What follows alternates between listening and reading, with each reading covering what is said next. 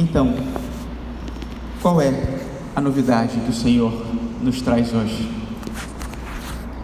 Cada um no seu coração pode pedir essa resposta ao Senhor. Ela terá para cada um algumas notas muito particulares, mas para cada um há uma resposta.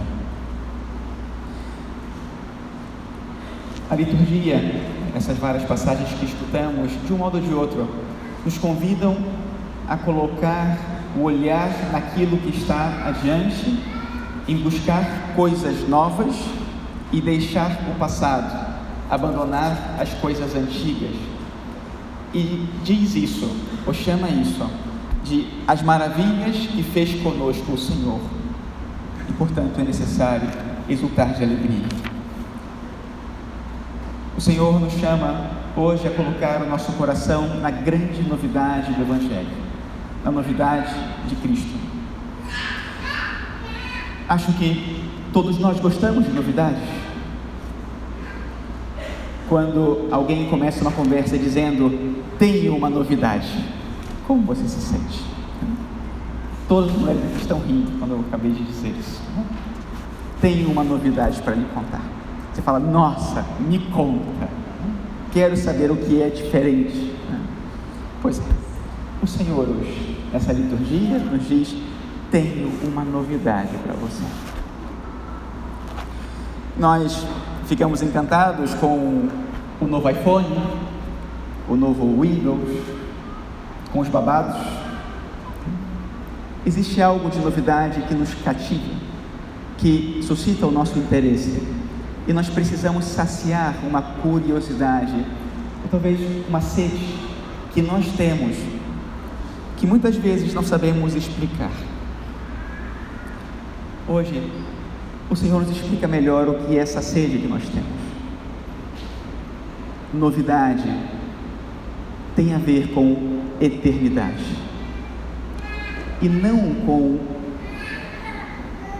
a última notícia Novidade tem a ver com verdade, algo que se revela e que é verdadeiro, e não simplesmente algo para ocupar um pouco mais o nosso tempo. E é da natureza do ser humano buscar uma novidade que tenha sentido e que seja novidade sempre, e que, portanto, precisa ser renovada todos os dias com a experiência que vocês mesmos têm na sua vida do amor conjugal. Esse amor, que quando deixa de ser novo, perde seu encanto e perde o sentido, e perde inclusive a capacidade de continuar sendo amor, porque é próprio do amor ser novo, e ser novo cada dia, o mesmo amor, que nunca pode ser o mesmo para que seja cada vez mais pleno. E assim, é o amor do Senhor, e esse é o Senhor com que nos encontramos hoje. Um Senhor que é diferente daquele de antigamente e que possivelmente deve ser diferente daquele com o qual nós nos relacionamos até hoje. Esse Deus, que é o Criador de todas as coisas, e que é todo poderoso, é também um Deus todo cheio de ternura, de misericórdia, de amor, capaz de se aproximar da sua criatura de uma maneira suave, serena. E esse é o ensinamento de Cristo hoje, o ensinamento do amor. E esse é o convite de Cristo hoje: viver o seu amor da mesma maneira como ele o vive. É o que nós chamamos de caridade, a caridade de Cristo. E é a caridade que é evidente nessa passagem que nós acabamos de ler hoje, desse encontro do Senhor com essa mulher abandonada, com essa mulher desprezada, com uma mulher condenada. Cristo tem essa capacidade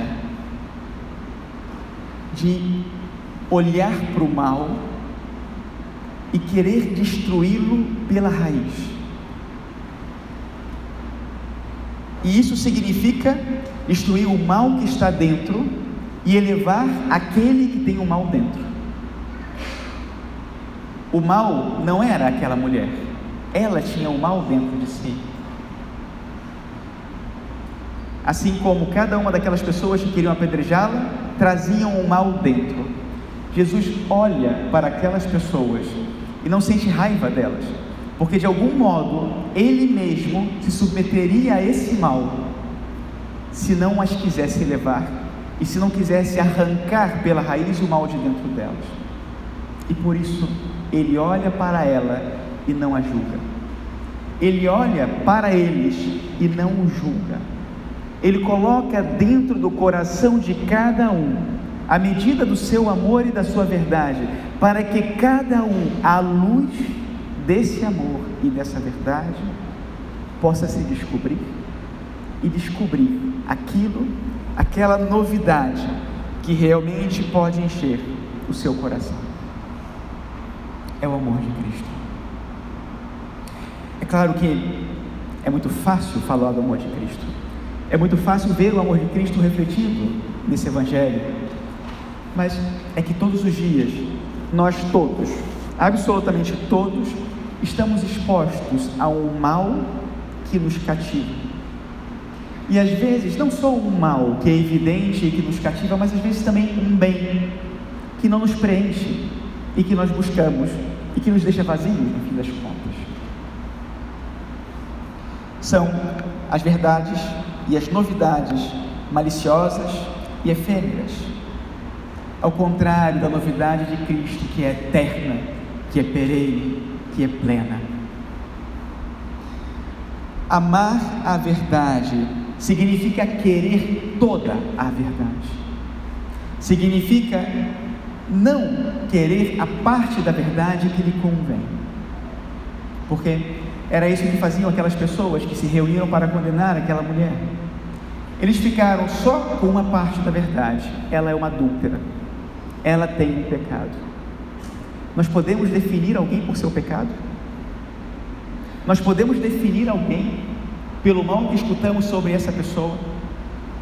Nós podemos definir alguém por uma crítica que nós temos contra alguém, inclusive um político, inclusive um condenado, inclusive, não sei, alguém que fez algo muito ruim.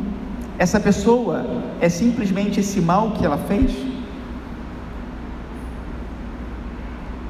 Vejam como, quando nós pecamos, quando nós erramos, quando nós ofendemos, quanta necessidade temos, nós mesmos, de buscar uma reconciliação, de buscar restaurar a nossa imagem, de dizer: puxa, eu não queria, eu não queria que isso fosse assim.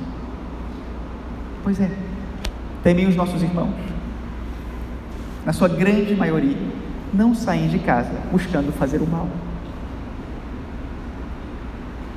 E ainda o maior mal que eles têm, que nós temos, é consideravelmente menor do que tudo aquilo que Deus nos fez e de tudo que Ele ainda está por fazer.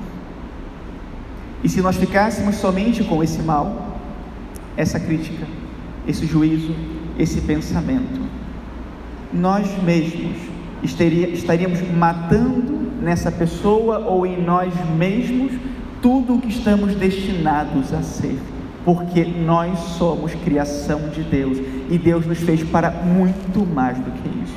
Deus nos fez para esse amor, esse amor de Cristo, para viver esta mesma caridade segundo esta mesma verdade, e não para menos do que isso. Essa é a grande novidade de Cristo. Quando sentirem a necessidade de julgar alguém, nós fazemos isso todos os dias. Atenção, atenção. No seminário, um propósito que muitas vezes os formadores nos sugeriam, né? que a gente dizia, ai padre, mas é que tem esse irmão, ele é chato, tem esse seminarista, ele disse isso, ah, que me incomodou, ah, que. Todos nós temos isso, no seminário tem também, na casa dos padres tem também. Todos nós temos essa doença. É uma doença terrível. E o formador nos dizia: Olha, irmão, quando você pensar uma coisa ruim de alguém, obrigue-se a pensar em seguida algo bom.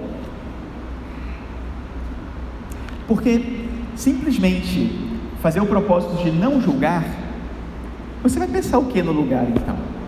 Você vai trocar um julgamento por outro. Porque muitas vezes o mal que está no outro nos compraz. E esse mal que me compraz, ele também mata o bem que está em mim. E a minha capacidade de viver essa novidade. Esse é o primeiro passo. Pensa o bem. Busca o bem. Porque se você não encontrou, tem algo errado em você e não nele. O segundo passo é a prática da caridade. Querer o bem. Na medida em que nós nos habituamos a pensar o bem, a dizer o bem, a fazer o bem, isso é algo que contagia. Vocês não se sentem felizes na presença de uma pessoa que sempre fala bem, que sempre tem comentários positivos, que sempre quer o bem, que faz a caridade? O edificante não é bom. Pois é, é bom e o outro é ruim. Me lembro muito de um sacerdote, santo sacerdote, que foi meu superior na congregação, que Deus o tem, faleceu novo ainda. Mas eu só me lembro desse homem fazendo comentários positivos sobre as pessoas. Sempre. Só me lembro dele, às vezes interrompendo a leitura do seu, o rezo do seu breviário, para vir e dar um sorriso para você. E ter uma palavra para você. E sempre desculpando os outros. E sempre acolhendo. Você fala, nossa, como eu às vezes digo, eu queria ser assim. Se por um lado nós queremos ser assim, o mundo precisa que nós sejamos assim. O mundo precisa de cristãos coerentes, que vivam aquilo que professam. E a principal expressão da nossa fé é a caridade. E se o mundo precisa e nós queremos, o Senhor não vai poupar nenhum esforço para nos dar a graça que nós precisamos para nos curar e sermos como seu filho, vivendo a mesma caridade nas palavras, nas ações, nos olhares e depois, o que é mais difícil, nos pensamentos, para que esses pensamentos também nos iluminem, sejam partilhados e sejam luz para o mundo inteiro. Louvado seja nosso Senhor Jesus Cristo. Amen.